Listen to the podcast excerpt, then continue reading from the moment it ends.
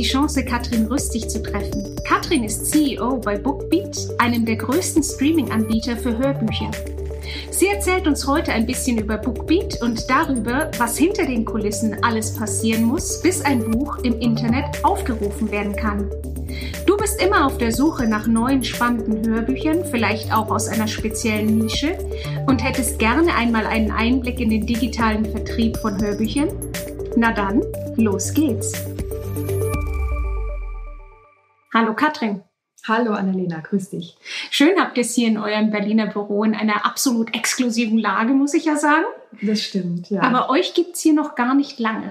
Nee, also in Deutschland gibt es Bookbeat seit knapp drei Jahren jetzt. Ähm, in Schweden schon zwei, drei Jahre länger. Mhm, kommt aus Schweden. Kommt aus Schweden. Die Mutterfirma ist in Schweden gegründet.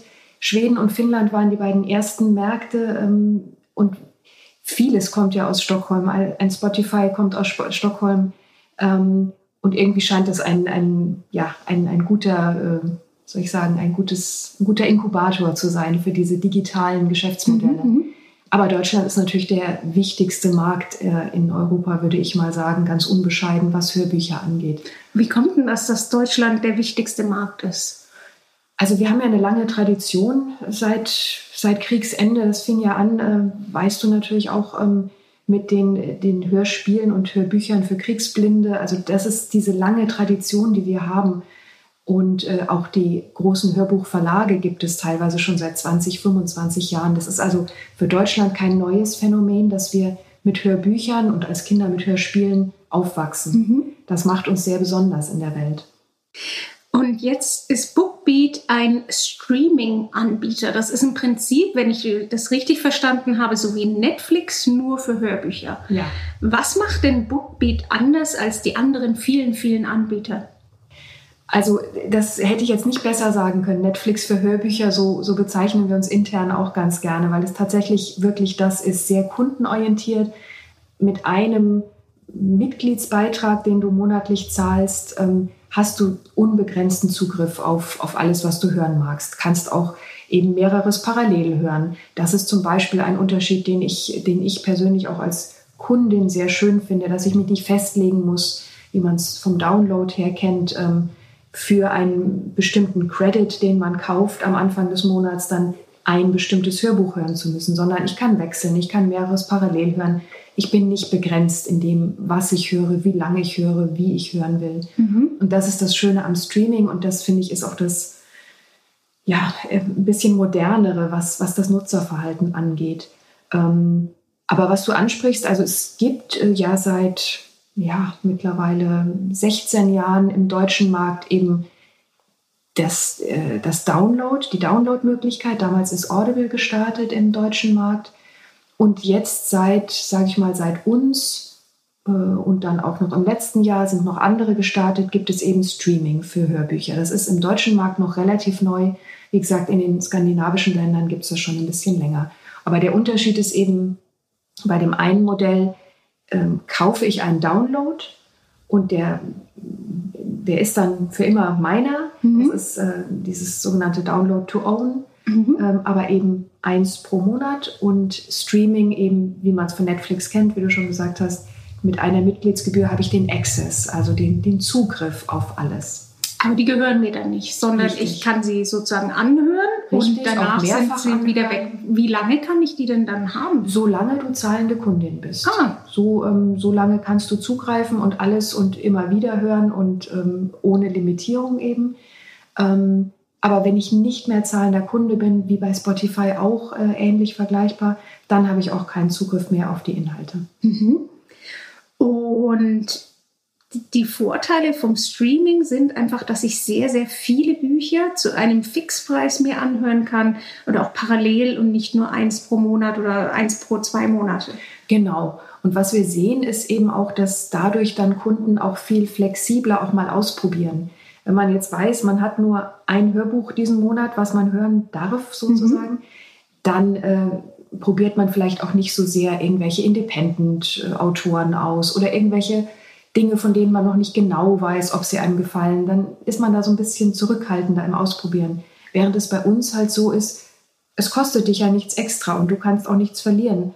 Und so sehen wir, dass wir sehr, sehr breit auch wirklich ähm, Consumption, wie wir das nennen, also Konsum ähm, haben, weil ein Kunde eben oder eine Kundin eben auch sehr flexibel mal ausprobieren kann. Wenn es ihm nicht gefällt, hört er halt wieder auf. Mhm. Ähm, aber mal reinhören, auch in irgendwelche Orchideen oder Nischentitel, ähm, äh, äh, geht eben auch und kostet dich nicht irgendwie extra Geld, sondern es ist ähm, in, inkludiert. Und das macht es, ähm, glaube ich, auch für kleinere Autoren, für kleinere Publisher, für Independents so interessant. Das wäre nämlich genau mein nächstes, mein nächstes Stichwort, meine nächste Frage gewesen. Was ist denn der Vorteil für freie Autoren? Aber im Prinzip, dass sie eine Plattform haben, wo sie sich anbieten können? Ja, also freie Autoren, da müsste ich jetzt nachfragen, was genau du meinst. Also wir arbeiten natürlich hauptsächlich wie jede andere Plattform auch mhm. mit Hörbuchverlagen, mhm. genau. Also mit der ganzen Palette von Hörbuchverlagen, auch da ist Deutschland äh, sehr, sehr außergewöhnlich, weil wir ja hunderte von Verlagen haben, ähm, die, sich, die sich um das Hörbuch verdient gemacht haben. Ähm, also wir arbeiten mit den großen Verlagen, die zu größeren Konzernen gehören. Äh, wir arbeiten mit allen mittleren und kleineren Verlagen zusammen. Und die entscheiden dann ja auch über ihr Programm und welche Hörbücher sie überhaupt produzieren.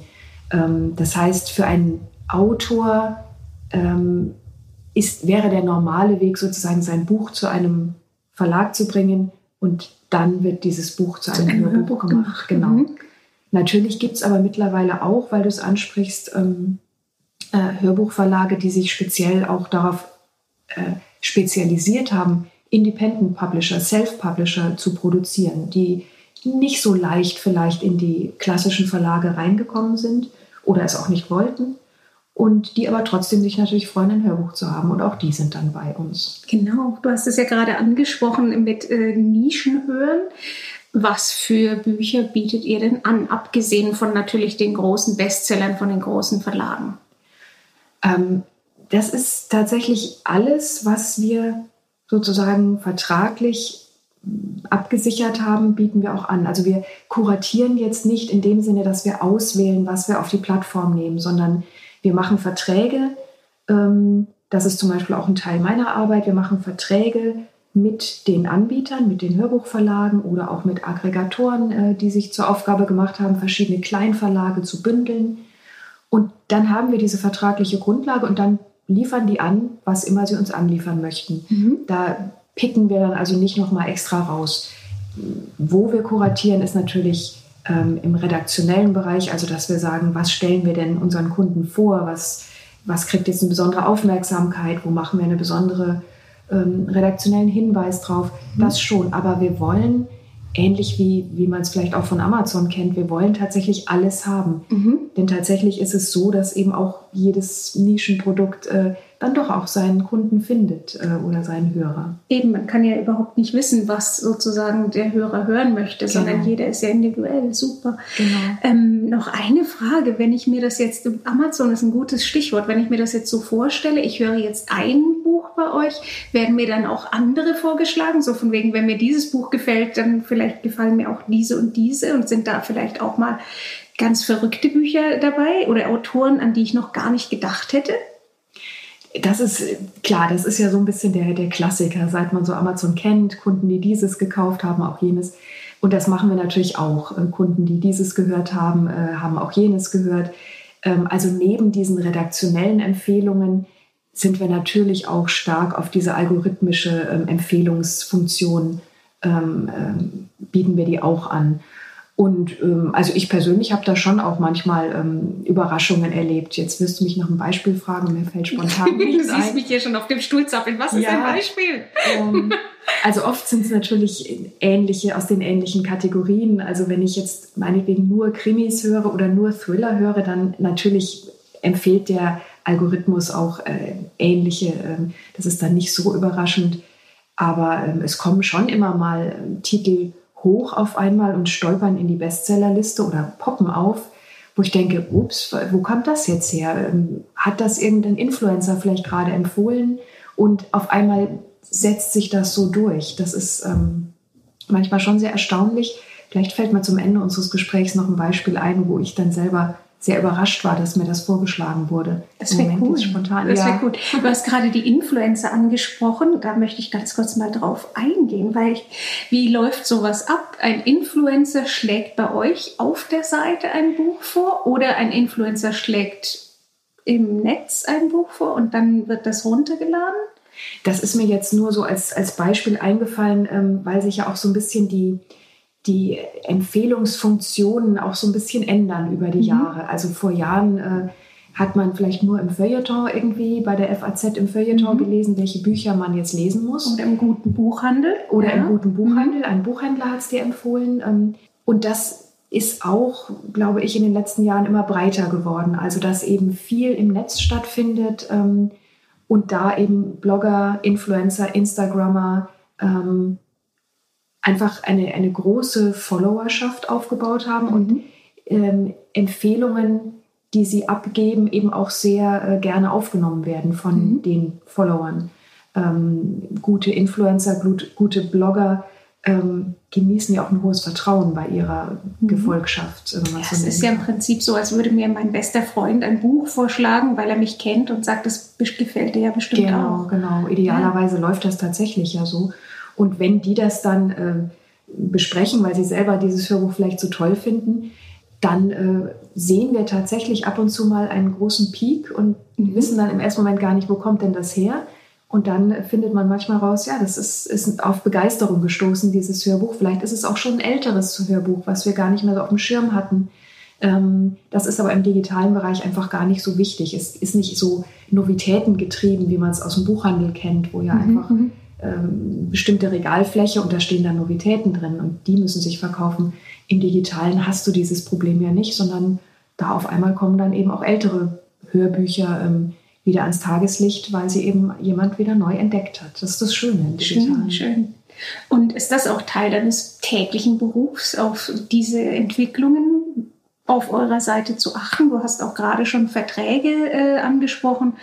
Ich muss ganz ehrlich kurz mal nachfragen. Du bist CEO, der deutsche CEO oder die deutsche CEO von Bookbeat. Was bedeutet das denn? Ja, also ich würde den Begriff CEO, glaube ich, gar nicht so benutzen. Das ist ja ein sehr amerikanischer ähm, Begriff, finde ich immer. Ähm, und ist vielleicht auch ein klein bisschen... Äh, ja, wie soll ich das jetzt sagen? Also ich würde ihn jetzt mal nicht so, ich bin Geschäftsführerin mhm. und ähm, in dieser Funktion kümmere ich mich um alles Mögliche, aber ähm, hauptsächlich kümmere ich mich eben, wie gesagt, um die Verträge mit unseren Partnern, mit den Verlagspartnern. Ähm, ich, ich, kümmere mich ein bisschen darum, einfach ähm, ja, in der deutschen Branche unterwegs zu sein, zu wissen, was hier an Themen gerade wichtig ist, äh, Bookbeat vorzustellen ähm, äh, zu erzählen, was wir machen, wie wir es machen, ähm, was wir gemeinsam mit den Verlagen machen können. Ähm, was du jetzt angesprochen hast, also so die wirklich auf die einzelnen Titel zu gucken, das mache ich auch, weil es mich eben einfach auch interessiert. Und wir haben jetzt auch ähm, im Sommer mit Media Control zusammen eine Bestsellerliste gelauncht. Mhm. Media Control als eine der wichtigsten Marktforschungsinstitute ähm, wollte eben gerne eine Streaming-Hörbuch-Bestsellerliste launchen. Sowas gibt es bisher nicht in Deutschland. Und ähm, das ist im Prinzip wie die Charts nur für Hörbücher. Genau, und zwar für Streaming-Hörbücher. Mhm. Genau, genau. Das ist eine Chartsliste. Und deshalb, klar, ähm, beschäftigen wir alle, die wir für Bookbeat arbeiten, uns natürlich mit den Titeln. Das ist, das ist unser täglich Brot. Mhm. Ähm, eine Kollegin von mir äh, macht das noch stärker. Ähm, die, die eben als Redakteurin wirklich jeden Tag sich überlegt, was stellt sie vor, was stellt sie in der App vor, welche Themen sind vielleicht gerade interessant, äh, welche neuen Titel kommen raus. Also das ist deren äh, wirklicher ähm, ähm, täglicher Arbeitsbereich. Und ich mache es eben auch, aber jetzt nicht, nicht nur sozusagen.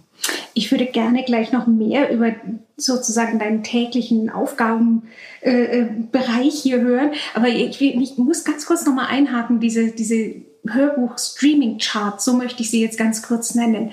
Warum war euch das so wichtig, dass, dass ihr die mit launcht, wie es so neudeutsch heißt? Also ich, das ist eine schöne Frage, weil ähm, das ist auch ein bisschen mein Baby gewesen mit und äh, also erstens, es gibt es noch nicht. Zweitens, wir wissen, dass die Verlage, also die Branche, in der wir uns hier bewegen in Deutschland, da natürlich schon großes Interesse dran haben. Es ist immer noch, ähm, lernt man viel über dieses noch relativ neue, äh, diesen relativ neuen Absatzkanal. Wie gesagt, Streaming gibt es jetzt noch nicht seit 100 Jahren und funktioniert teilweise auch anders, als man es eben vom Buchhandel kennt oder auch als man es vom Download kennt. Das heißt, hast du da ein Beispiel? Ja, also im, im Buchhandel ähm, zum Beispiel, das ist jetzt nichts Neues, das ist ähm, auch schon, schon länger einfach bekannt, aber ähm, im Buchhandel werden viele Hörbücher als Geschenk gekauft. Mhm. Das heißt aber auch, ähm, ähm, es werden zum Beispiel äh, ja einfach so klassische Geschenkhörbücher einfach gerne genommen und dann ist da eine prominente Schauspielerin, die das spricht, weil das sieht auch noch mal schön aus und es ist eine, eine hübsch verpackte Edition. Ähm, und das ist zum Beispiel ein großer Unterschied mit dem, äh, zum Digitalen. Also hier wird ja nicht so sehr viel verschenkt, eigentlich gar nicht, sondern man kauft das, was man eben selber sich anhören will. Im Prinzip ein Geschenk für sich selbst. Für sich selbst, ja. so kann man mhm. sagen. Das ist schön ausgedrückt, ja. Äh, das heißt, wir haben zum Beispiel ähm, bestimmte Genres, die wir, äh, die bei Bookbeat sehr viel ähm, wichtiger sind, die sind im Buchhandel nicht so wichtig wie beispielsweise, wir verkaufen auch viel Fantasy. Das ist im Buchhandel immer noch nicht so wirklich so riesig ein, ein großes Thema, ähm, was Hörbuch angeht. Ähm, wir verkaufen sehr, sehr viel Romance, das ist mittlerweile auch im Buchhandel angekommen. Ähm, aber es ist sozusagen eine leichte andere Bestsellerliste sieht man im Streaming als als im, Im Buchhandel, im, Buchhandel, mhm. im physischen Und auch im Hörbuchhandel. Ja. Und auch im Hörbuchhandel. Im physischen. Genau, mhm. genau. Also auch zum Beispiel, dass wir, wenn wir sehen, es kommt ein neuer Jo Nesbö raus, meinetwegen, fällt mir jetzt gerade ein, weil es gerade einen gab, ähm, dann sehen wir halt auch, dass die alten sofort mit hochsteigen, die alten, äh, älteren Titel von dem Autor. Ähm, auch das kann man dann in, einem, in einer digitalen Bestsellerliste sehr schön sehen, wie sich das dann nachzieht. Ähm, und womöglich noch besser in einem Streaming-Angebot kann man das sehen, weil es kostet mich ja nichts extra. Ich mhm. kann ja einfach weiterhören. Ähm, wenn mir der, der neue Jo Nesbø, auf den ich vielleicht aufmerksam geworden bin, wieder gut gefallen hat, dann fällt mir vielleicht ein, ach Mensch, was hat der denn noch? Äh, und wenn das Ding dann drei, vier Jahre alt ist, das stört mich nicht, dann höre ich das eben auch nochmal. Also insofern ist es schon unterschiedlich, was gehört wird. Wir haben einen sehr direkten ähm, ähm, ein sehr direktes Abbild auf den wirklichen Konsum, was ein Verlag, der jetzt einfach mal in den Buchhandel reinverkauft, aber nicht weiß, was wirklich dann abverkauft wird, nicht so schnell und aktuell haben kann. Mhm. Deshalb war uns das auch wichtig, das einfach als Informationstool rauszugeben und zu sagen, das ist das, was wir sehen, was dann ein Verlag damit macht, was er daraus ziehen kann, das ist dann seine Sache, aber die Information finde ich wichtig, dass die da ist. Und im Prinzip vielleicht ein bisschen ehrlicher und wie du sagst, direkter als, äh, ich nenne es jetzt mal die Charts im Buchhandel, weil man auch tagesaktuell das abrufen kann. Ein Verlag kann das bei uns auch tagesaktuell abrufen, ähm, was seine Titel angeht. Die Charts sind jetzt monatlich auch. Mhm. Aber ja, ich, ich würde es jetzt nicht so werten wollen. Es ist, es ist einfach eine andere Art mhm. Äh, der Bestsellerliste, als der physische Buchhandel die macht. Oder als vielleicht eine Jury, wie die HR2-Bestenliste, mhm. wo es mhm. dann eben eine Jury auch auswählt. Ähm, was wir auch gemacht haben, ist, äh, und das ist tatsächlich eine, eine, ein Unterschied zu den bestehenden Bestsellerlisten, wir haben nicht die Verkaufszahlen genommen, also die Units, die Titelanzahl, sondern wir haben die Stunden genommen. Also wie viele Stunden verbringen unsere Kunden eigentlich mit was? Mhm. Ähm, und das ist dann auch nochmal unter Umständen ein Unterschied, wenn man weiß, dass Fantasy-Titel oftmals sehr, sehr lang sind. Ähm, dann heißt das aber eben auch, dass unsere Kunden eben Hunderte und Tausende von Stunden mit diesem Produkt, mit diesem Inhalt, mit diesem Autor verbringen, was ich auch eine spannende Sache finde, wenn man es äh, vergleicht dann mit, ähm, also wenn man das als Vergleichsgröße mhm. auch nimmt. Bilden diese Charts, ich komme gleich zu anderen Fragen, aber es interessiert mich einfach gerade so, bilden diese Charts auch ab, welche Sprecher gerade ganz aktuell äh, sozusagen on top sind und, und sehr beliebt? Das sieht man dann natürlich daraus abgeleitet. Ähm, mhm. Also wir, wir, beten, äh, wir geben die an, an Media Control auch weiter mit den Sprechern, mit den Verlagen. Ähm, also das sieht man da auch. Ähm, was wir auch machen, und das machen wir aber in größeren Abständen, ist dann dass wir so am Ende des Jahres mal sagen, das sind so die beliebtesten Sprecher unserer Kundinnen und Kunden gewesen. Das ist dann auch manchmal noch sehr spannend. Du siehst mich schon lächeln. Äh, es kommt natürlich gleich die Folgefrage. Erinnerst du dich noch, was letzten zwei der beliebtesten Sprecher und Sprecherinnen waren? Ah, das würde also, mich ja interessieren. Das, ähm, ja, also das haben wir im, im Dezember natürlich rausgemeldet. Ähm, und ich bin sicher, dass wahrscheinlich ein David Nathan dabei war, dass wahrscheinlich ein Uwe Teschner dabei war. Also das sind schon auch die, ähm, die großen Namen bei uns. Ganz sicher war die Sprecherin dabei, die die Mona Kasten-Serie spricht. Mhm. Mona Kasten ist auch eine Romance-Autorin, mhm. die extrem erfolgreich war im letzten Jahr. Und die Sprecherin fällt mir jetzt tatsächlich im Moment nicht ein. Ähm, müssen wir gleich nochmal nachschauen. Schauen aber die war einfach mit dabei. Ende ein. Ja, weil sie einfach, weil diese, weil diese ja, ganze Serie ja. einfach wahnsinnig erfolgreich schön, war. Schön. Aber im Prinzip hat dann eigentlich sozusagen indirekt, also eigentlich indirekt, das ist wunderbar formuliert, der Hörer auch ein bisschen Einfluss auf das, was sozusagen angeboten wird, wenn, wenn sozusagen sehr viele Hörer zugreifen auf genau diesen Autor, dieses Genre und diesen oder Sprecher oder Sprecherin. Und so könnte eigentlich indirekt der Hörer auch ein bisschen, sage ich jetzt mal, den Hörbuchhandel mitgestalten, also Einfluss nehmen ein bisschen. Also das wäre jetzt eine Frage an die Verlage, aber dann mhm. alles, was ich weiß von Verlagen und von Gesprächen mit äh, Verlagskolleginnen und Kollegen, ist, dass sie schon recht interessiert darauf schauen und gucken, was funktioniert, um dieses Wort zu benutzen, was funktioniert im Streaming besonders gut. Und ja, dass wir jetzt so einen Boom an meinetwegen Romance und, und ähm, Young Adult Titeln äh, sehen, ähm, das ist sicherlich dem geschuldet, dass einfach gesehen wurde, das wird extrem stark nachgefragt. Ähm, das ist jetzt, glaube ich, kein, keine ganz neue Besonderheit. Auch früher, als es nur physische Hörbücher gab, hat ein Verlag natürlich gesehen, was verkauft sich und wo müsste man vielleicht noch mehr anbieten. Mhm. Aber im digitalen, klar, kann man sehr viel schneller auch reagieren und vielleicht auch sehr viel mehr ähm, experimentieren mit, mit diesen Genres. Äh, viele Verlage produzieren ja mittlerweile auch rein nur noch fürs Digitale und machen nicht unbedingt noch eine physische CD, ähm, speziell in Genres wie meinetwegen Fantasy, ähm, wo man weiß, das geht im Buchhandel nicht ganz so stark, aber im digitalen geht es sehr stark, also wird da durchaus dann auch mehr produziert. Insofern ja, was die Kunden hören, ähm, hat natürlich wahrscheinlich schon auch Einfluss auf die Produktion der Verlage. Hm. Ähm, ich hab, bin gerade jetzt durch die Charts so ein bisschen abgekommen von dem, was ich dich vorhin fragen wollte. Und zwar wollte ich ja noch ein bisschen mehr nachfragen zu deinem täglich Brot. Mich interessiert es ja, du, also wenn ich dich auch so reden höre, du brennst ja wirklich für Hörbücher. Wie kamst du denn damals eigentlich beruflich zu den Hörbüchern?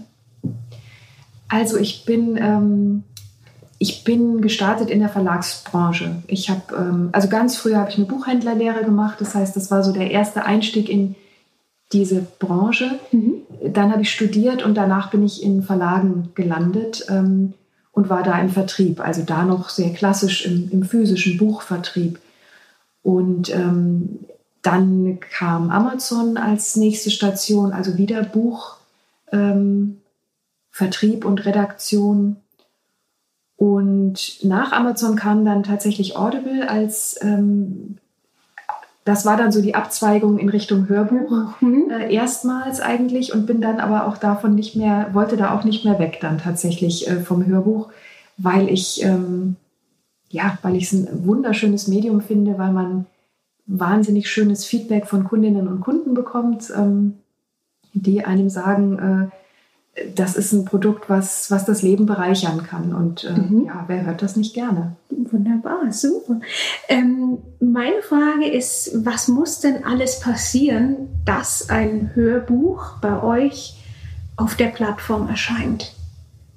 Das ist eigentlich relativ ähm, äh, plain vanilla, äh, sage ich mal. Ähm, wir machen einen Vertrag. Das ist mal die rechtliche Grundlage, dass wir überhaupt Titel anbieten können, denn der Verlag muss ja zustimmen und muss sagen, ich bin mit euren Konditionen einverstanden, ich bin damit einverstanden, was ihr mir dafür gebt, mhm. die Preise, die ich dafür bekomme. Das wird vorher verhandelt und dann ähm, kann der Verlag entscheiden, was er uns liefert. Idealerweise natürlich alles, was er im Portfolio hat. Und der technische Prozess, der danach dann kommt, ist eigentlich relativ einfach, ähm, ähm, wie es in der Branche üblich ist. Man liefert ein Audiofile, ähm, lädt das auf dem FTP-Server hoch.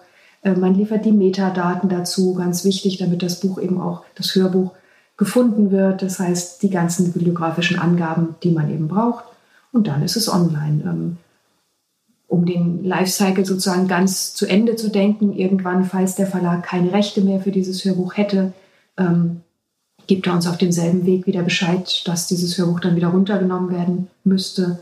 Ähm, und dann ist dieser ganze Lifecycle eigentlich vorbei.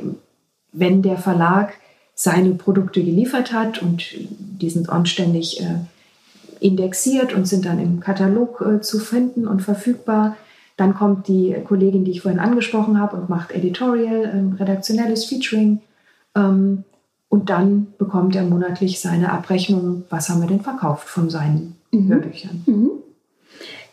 Ich hätte da eine Folgefrage. Ja. Welche Verlage, mit welchen Verlagen arbeitet ihr denn jetzt zusammen oder wie sucht ihr die Verlage aus? Das würde mich interessieren. Ja, also die Verlage kommen tatsächlich glücklicherweise auch auf uns zu und wir haben dadurch, dass wir jetzt ja doch schon einige Zeit auf dem Markt sind, äh, haben wir eigentlich alle relevanten Hörbuchverlage sind bei uns. Ähm, ähm, insofern ist da jetzt nicht so viel, also sind da keine großen Desiderate mehr, mit einer Ausnahme, die du aber auch, wenn du mit anderen Streaming-Anbietern sprechen würdest, auch hören würdest, nämlich die Verlagsgruppe Random House, Aha. die äh, im Moment einfach sich entschieden haben, äh, Anfang des Jahres, dass sie auf keiner Streaming-Plattform vertreten sein möchten. Das ist sozusagen das Einzige, was, ähm, ja, was uns fehlt. Ähm, natürlich sehr schade ist. Ähm, so mal gucken, wann sich das vielleicht, ob sich das ändert wieder. Mhm. Aber ansonsten sind eigentlich alle relevanten Hörbuchverlage bei uns. Und ähm, wenn du sagst, wir nehmen dann einfach das, was sie uns geben, ähm, ja, grundsätzlich ja. Natürlich sprechen wir aber auch intensiv und versuchen ähm, zu besprechen, ob es vielleicht ähm, Titel gibt, die nicht bei uns sind, warum die nicht bei uns sind. Oder eben, was ich vorhin meinte, Informationen auszutauschen. Was funktioniert besonders gut? Was, wo könntet ihr vielleicht noch mehr machen? Ähm, was können wir euch auch an Informationen zur Performance eurer Titel geben? Mhm. Ähm, das ist dann vielleicht unter Umständen fürs Lektorat auch wichtig, wenn wir sagen können, ähm, wir sehen, dass dieser Titel ähm, eine, eine hohe Finish Rate hat, zum Beispiel. So nennen mhm. wir das. Das heißt, das zeigt, wie viele Prozent der Kunden, die angefangen haben, haben auch bis zum Ende durchgehört.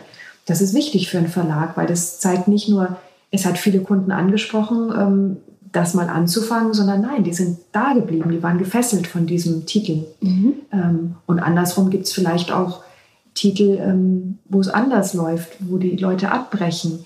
Ähm, warum könnte das sein? War vielleicht der Sprecher nicht richtig? Das sind dann Informationen, die äh, die Verlage nutzen können oder die Lektorate nutzen können, äh, wo wir einfach nur sozusagen Informationen liefern möchten. Mhm. mhm.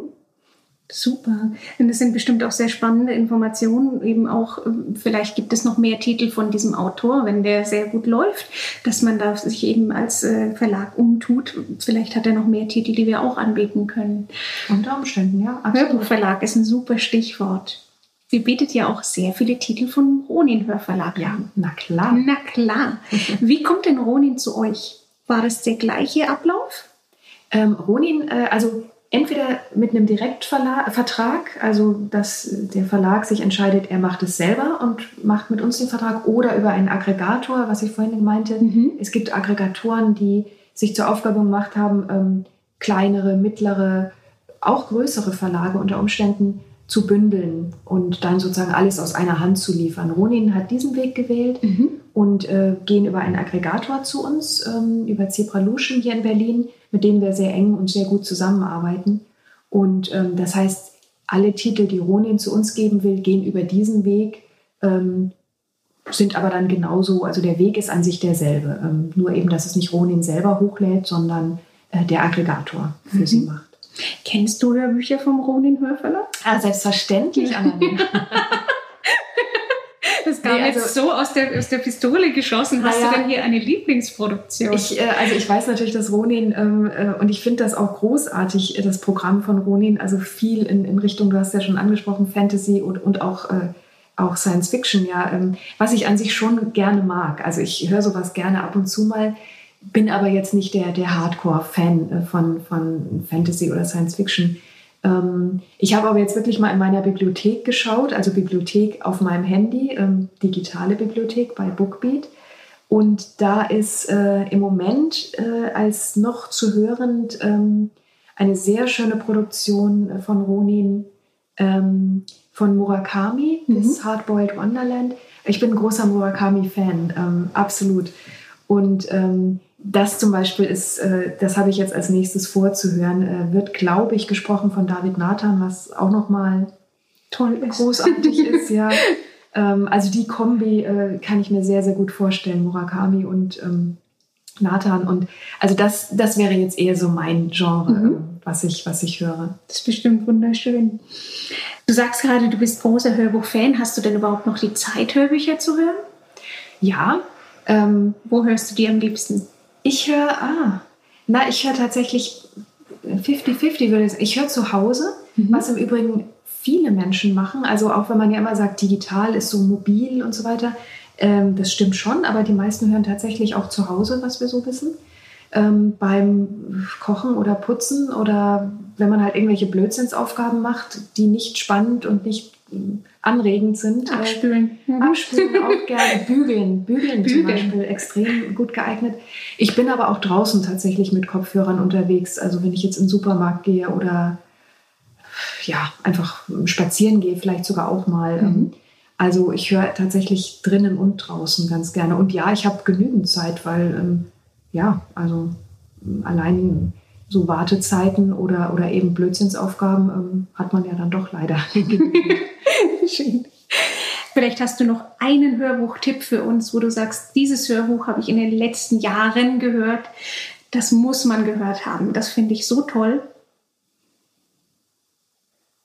Hm, darf ich da eine Sekunde drüber nachdenken? Natürlich darfst du drüber nachdenken. Also tatsächlich mein letztes Hörbuch, und das ist eigentlich nicht typisch für mich, deshalb ist es mir auch jetzt im Moment erst nicht eingefallen, ähm, ist von Jürgen von der Lippe. Das Ding heißt Nudel im Wind. Nudel im Wind. Nudel im Wind, Jürgen von der Lippe. Und ich habe mich totgelacht. Es ist, äh, es ist manchmal ein bisschen robuster Humor, sage ich mal, aber ich musste wirklich laut lachen. Ähm, und ich höre sonst nicht so viel Comedy, aber das war mein letztes und das äh, würde ich sehr gerne empfehlen, weil das ist, ich musste sehr, sehr lachen. Das ist wirklich, lohnt sich sehr. Ähm, und ansonsten, aber das ist mir tatsächlich nicht so wirklich sofort eingefallen, weil, ähm, ja, weil es nicht so, so mein Genre eigentlich ist. Aber große Empfehlung.